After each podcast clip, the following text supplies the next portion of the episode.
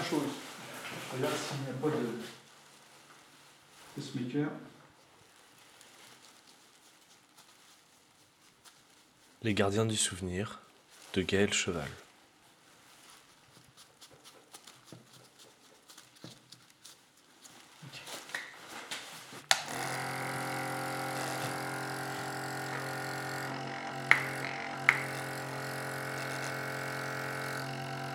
Qu'est-ce que tu mets ta main? Là où c'est blanc, ça souffle. C'est ce qui injecte. Ok, et là ça aspire. Voilà. Bon, là, intervient bien si tu veux. Donc, je cherche la carotide, puisque c'est l'artère où on a accès directement au visage, ce qui est beaucoup mieux. Donc, on insiste, il faut faire attention de ne pas couper la, la jugulaire. Il faut y aller doucement, tout en écartant. Alors, tu vois ce qui est. Je vais te montrer un peu mieux. Tu vois ce qui est bleu un peu là?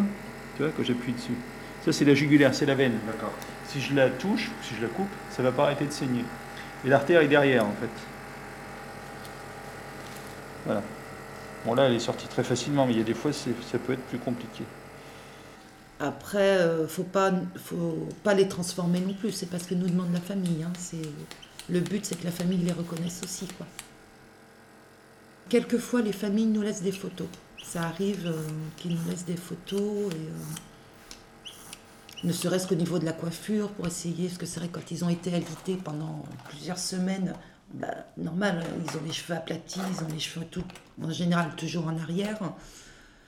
Donc quand c'est une petite mamie euh, coquette qui a fait sa petite mise en pli, ou on essaye de... Après, on n'est pas coiffeur non plus, mais on essaye de d'arranger du mieux possible. quoi. Ça m'est arrivé d'ailleurs de faire de... Pas beaucoup, mais ça m'est arrivé de faire des couleurs. Ouais, des couleurs, ouais, ouais. Sur les cheveux, oui, oui, c'est c'est très rare. euh, hum, Puis comme je dis, c'est pas, je suis pas coiffeuse non plus, quoi. Il y a des limites, mais bon ça m'est arrivé, oui, de, de faire des couleurs. euh, mm. Bah, c'est c'est vrai qu'on essaye de faire le maximum à chaque fois. Bah, quand, on voit la, quand on voit le avant et après le soin, euh, bah, la satisfaction est là. quoi. Je suis Christelle Forte, anatopractrice, euh, à mon compte euh, depuis 10 ans maintenant. Bah, mon maître de stage, ça a été Pascal Wilkins, justement. Ça n'a pas été simple parce que ben, pour trouver un maître de stage, c'est très très compliqué.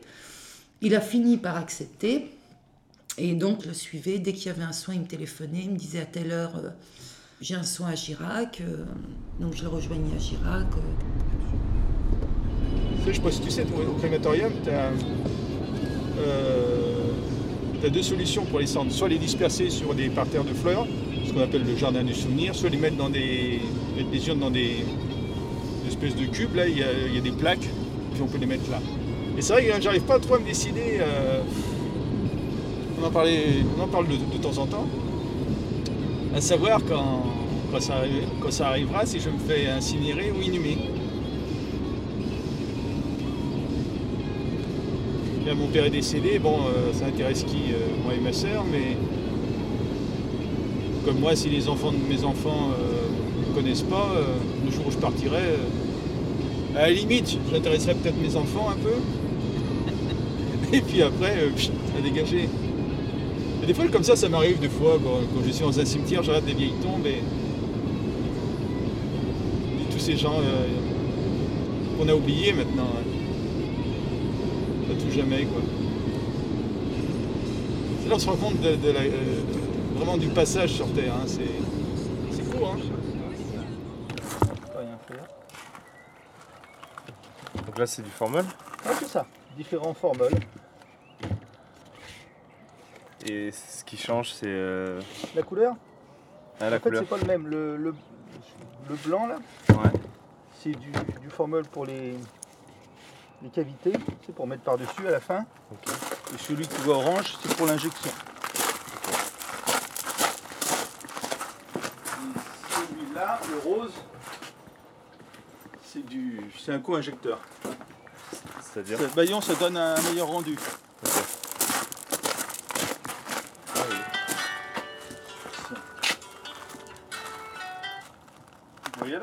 Oui, c'est Pascal, oui. Oui, bonjour Alain. Tu vas bien Ça va, ça va. Non, non, je suis en train de faire le plein de, de produits là. Euh, non, non, je, dans 5 minutes je pars. hein.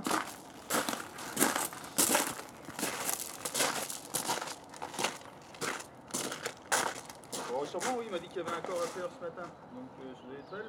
Je n'ai pas le nom, mais.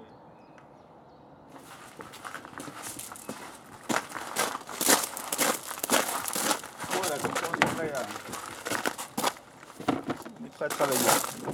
Je m'appelle euh, Pascal Wilkins, euh, 56 ans, et je suis thanatopracteur indépendant. Lorsqu'il y a un décès, les familles appellent les pompes funèbres, et à partir de là, lorsqu'ils en viennent à la conservation du corps, les, les pompes funèbres leur disent bah, il y a aussi cette solution qui sont les soins qui vont permettre de conserver le corps et en même temps de leur donner une image euh, apaisée. Parce qu'en fait, il faut bien comprendre que ce sont les pompes funèbres qui proposent les soins aux familles. Déjà toute jeune, depuis l'âge de 14-15 ans, je voulais euh, travailler avec les morts. Je disais à mes parents que je voulais, euh, voulais m'occuper des morts. Alors le pourquoi du comment, je ne sais pas. Pour ce qui, ce qui m'a attiré là-dedans, je ne peux pas expliquer. Beaucoup me disent que c'est certainement une vocation. Donc j'ai travaillé, hein, j'ai fait du secrétariat, j'ai travaillé en maison de retraite, j'ai fait de la vente, de la caisse, mais toujours avec ce métier en tête qui revenait. J'ai fait ma vie bah, de femme, hein, je me suis mariée, j'ai eu mes deux enfants, et c'est au bout de mon deuxième enfant que j'ai pris un congé parental. Et à cette période-là, j'ai appris qu'il y avait une école à l'époque sur Cognac qui n'existe plus. Euh, donc je me suis dit, c'est peut-être l'occasion. J'ai saisi l'opportunité, pendant le congé parental, de faire la formation de thanatopraxie. Comment je suis devenu thanatopracteur? Ben, C'est une suite de, circonstances qui m'ont amené à, faire ce métier qui, à l'époque, n'était pas encore très connu. Euh, ensuite, le, plus difficile, ça a été de le, présenter aux pompes funèbres, parce qu'à l'époque, euh, ben, il faisait à, à l'ancienne, on va dire, c'était pas connu. Donc, euh, lorsqu'il y avait des problèmes, il fermait les cercueils, ou euh, il faisait des conservations euh, comme on pouvait faire au, au carboclasse. hein, C'était un système réfrigérant. Mais petit à petit, on leur a montré ce que ça pouvait leur apporter, à eux et aux familles. Et à partir de là, ça a commencé à se développer. Alors les soins ne sont pas obligatoires, il faut l'accord des familles. Pour l'hygiène aussi, c'est surtout important, euh, c'est l'hygiène. Euh, et puis ensuite, oui, pour, euh, pour éviter cette décomposition, quoi.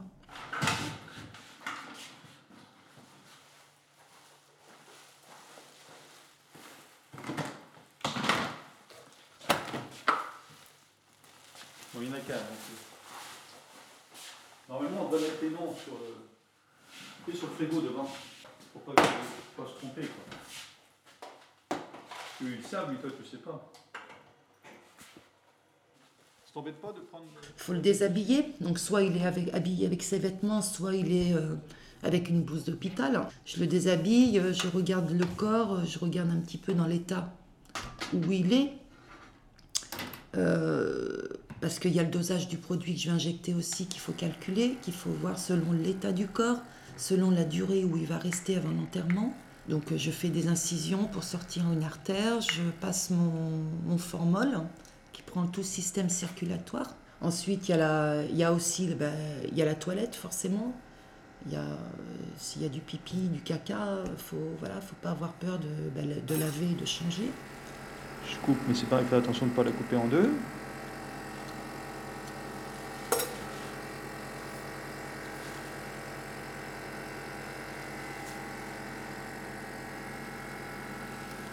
Là, ça rentre tout seul. Viens de mettre le tuyau qui aspire ça. Voilà. Euh, non, qui injecte, pour envoyer justement euh, le formol. Voilà. Il est impossible de faire les soins à domicile. Euh, Ce n'est pas totalement interdit, mais euh, il nous impose des, des- une réglementation très stricte, ce qui est beaucoup mieux d'ailleurs, parce que les funérariums sont faits pour recevoir les défunts, pour pouvoir pratiquer les soins. euh, de manière beaucoup plus facile et ce qui donnera un meilleur rendu aux familles. parce que les familles nous appellent pratiquement jamais. Sauf vraiment si on les connaît. Elles sont un peu perdues, donc elles appellent les pompes funèbres. Donc nous, euh, nos relations, c'est uniquement avec les pompes funèbres. Depuis le 1er janvier 2018, je fais plus de soins à domicile, donc je ne vois plus les familles. Mais à l'époque où je, oui, je faisais des soins euh, au domicile, je voyais les familles. Euh, hmm, c'est pas toujours évident, pour ma part, parce que je suis quand même quelqu'un de sensible. Mais ça, ça m'est bien arrivé deux, trois fois en dix ans d'être avec la famille et d'avoir des larmes qui coulent devant la famille. Hein. On reste humain. Hein. Hmm. Moi, je me rappelle d'une maman qui avait perdu sa fille,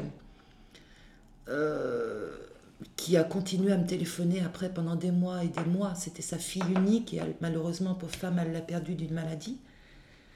Cette femme avait un besoin avait besoin de me téléphoner et son mari se fâchait à la fin après en lui disant laisse laisse-la tranquille cette thanatopractrice mais elle disait j'ai besoin de lui parler, c'est elle qui occupée la dernière de ma fille, c'est elle qui l'a habillée et elle avait un besoin, cette femme, de me téléphoner régulièrement. Toutes les semaines, toutes les semaines, j'avais des coups de fil de cette femme. Euh, ça lui faisait du bien de me parler, quoi. Alors c'est vrai que ben, j'avais pas trop le temps non plus à lui consacrer, mais je, ne pouvais pas ne pas lui répondre. C'est pas possible. C'était pas possible. Euh, mais euh, c'est dur de ne pas rentrer dans le jeu, quoi. C'est très dur.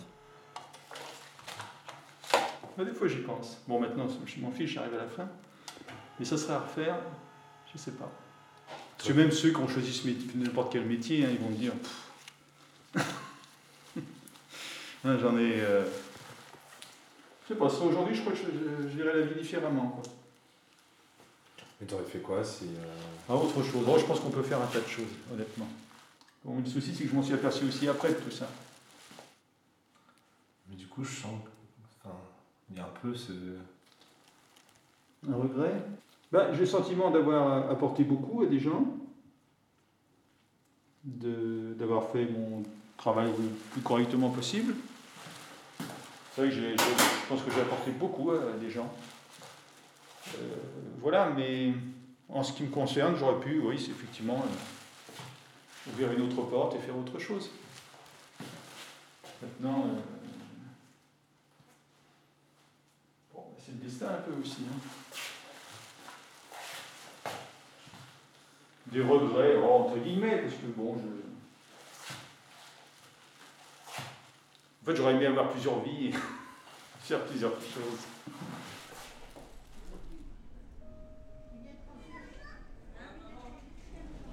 on n'est pas beaucoup à avoir fait une trentaine ou 35 ans de, de métier euh, d'affilée. Quoi.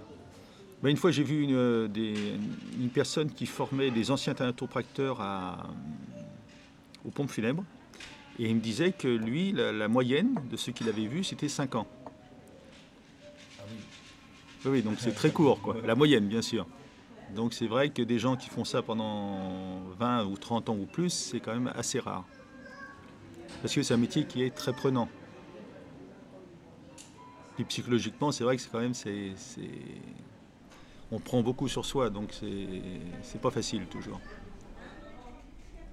Alors dire que on peut pas parler ou on peut pas rentrer dans les détails avec euh, notre femme, notre mari, ou euh, c'est pas possible. Je vais pas rentrer dans les détails profonds, quoi. Ce qu'on fait souvent bah, avec Pascal, heureusement que j'ai la chance qu'on s'entende bien, euh, justement, c'est de pouvoir en parler avec un autre thanato et on arrive comme ça à évacuer. On a besoin de parler de tout ça. Qu'est-ce que tu veux, toi? Tu veux manger? Mhm. Ouais.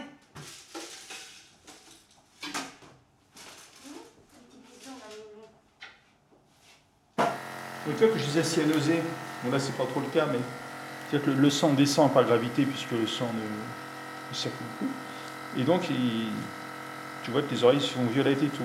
Donc ce qu'on fait, on chasse vers le cœur, pour que le sang s'en aille vers le cœur, là où on récupère. Voilà, donc l'injection est faite, la fonction est faite. Il nous reste à mécher, la qualité, l'habiller. Je vais faire la, la de bouche.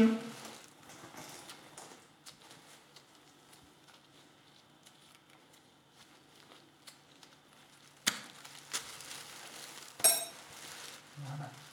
Alors ensuite, là on va passer au visage.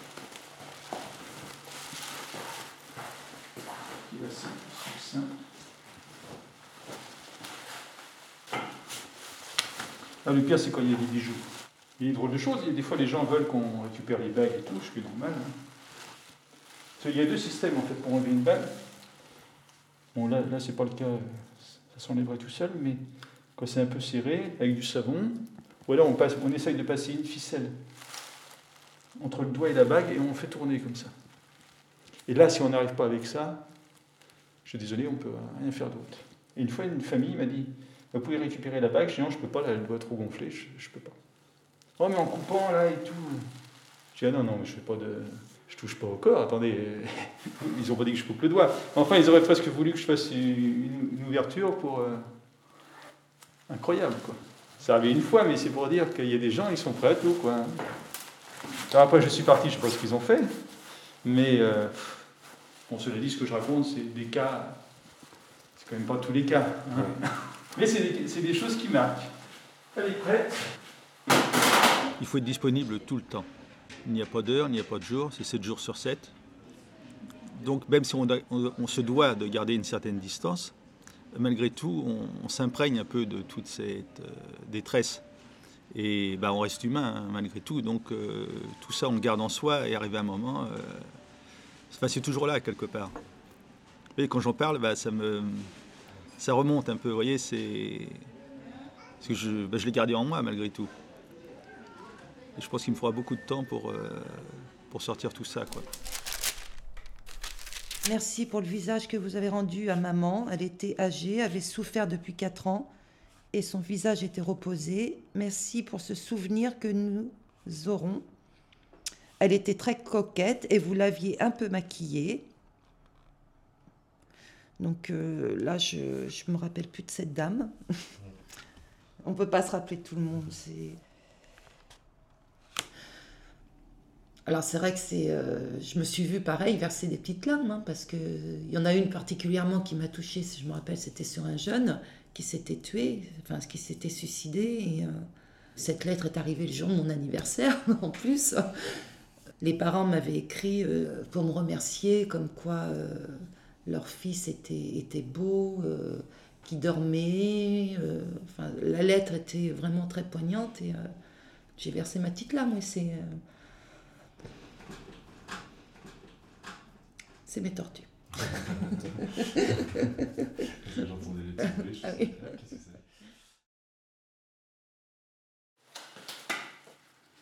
que je vois ma mère qui a 90 ans, elle a enterré ses trois maris. C'est vrai Ses trois maris sont morts tous les trois. Et depuis longtemps, depuis 20 ans. Donc, euh. Et hier, c'est enfin, c'est quand Hier, avant-hier, je suis passé. Et je lui ai fait écouter le, le temps des cerises. Il est bien loin, le temps des cerises, Oui, des mers, le moqueur. C'est de leur époque, quoi. C'est une belle chanson en plus. Et je la voyais, elle fermait les yeux, c'était pas par moment pour euh, se remettre dans le temps. Et je la regardais, je me disais, en fait, toute une vie est là, quoi. De, une vie de, bonheur, mais de souffrance aussi, enfin, comme tout le monde, quoi, une vie. surtout ceux qui ont des vies bien remplies, quoi. Qui ont vu beaucoup de choses, qui, ont- qui sont passés par beaucoup de trucs. Si quelqu'un disait, la vie, ce n'est que souffrance. C'est vrai qu'il y a beaucoup de souffrance quand même dans une vie. Beaucoup d'épreuves, beaucoup de. C'est vrai, hein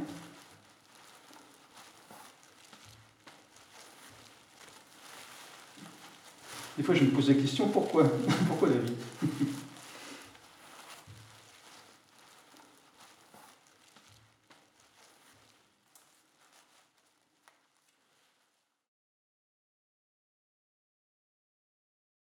Les gardiens du souvenir de Gaël Cheval. Merci à Christelle Faure, Pascal Wilkins, aux camarades du Créadoc et à toute l'équipe pédagogique. Créadoc Angoulême, le 3 mai 2019.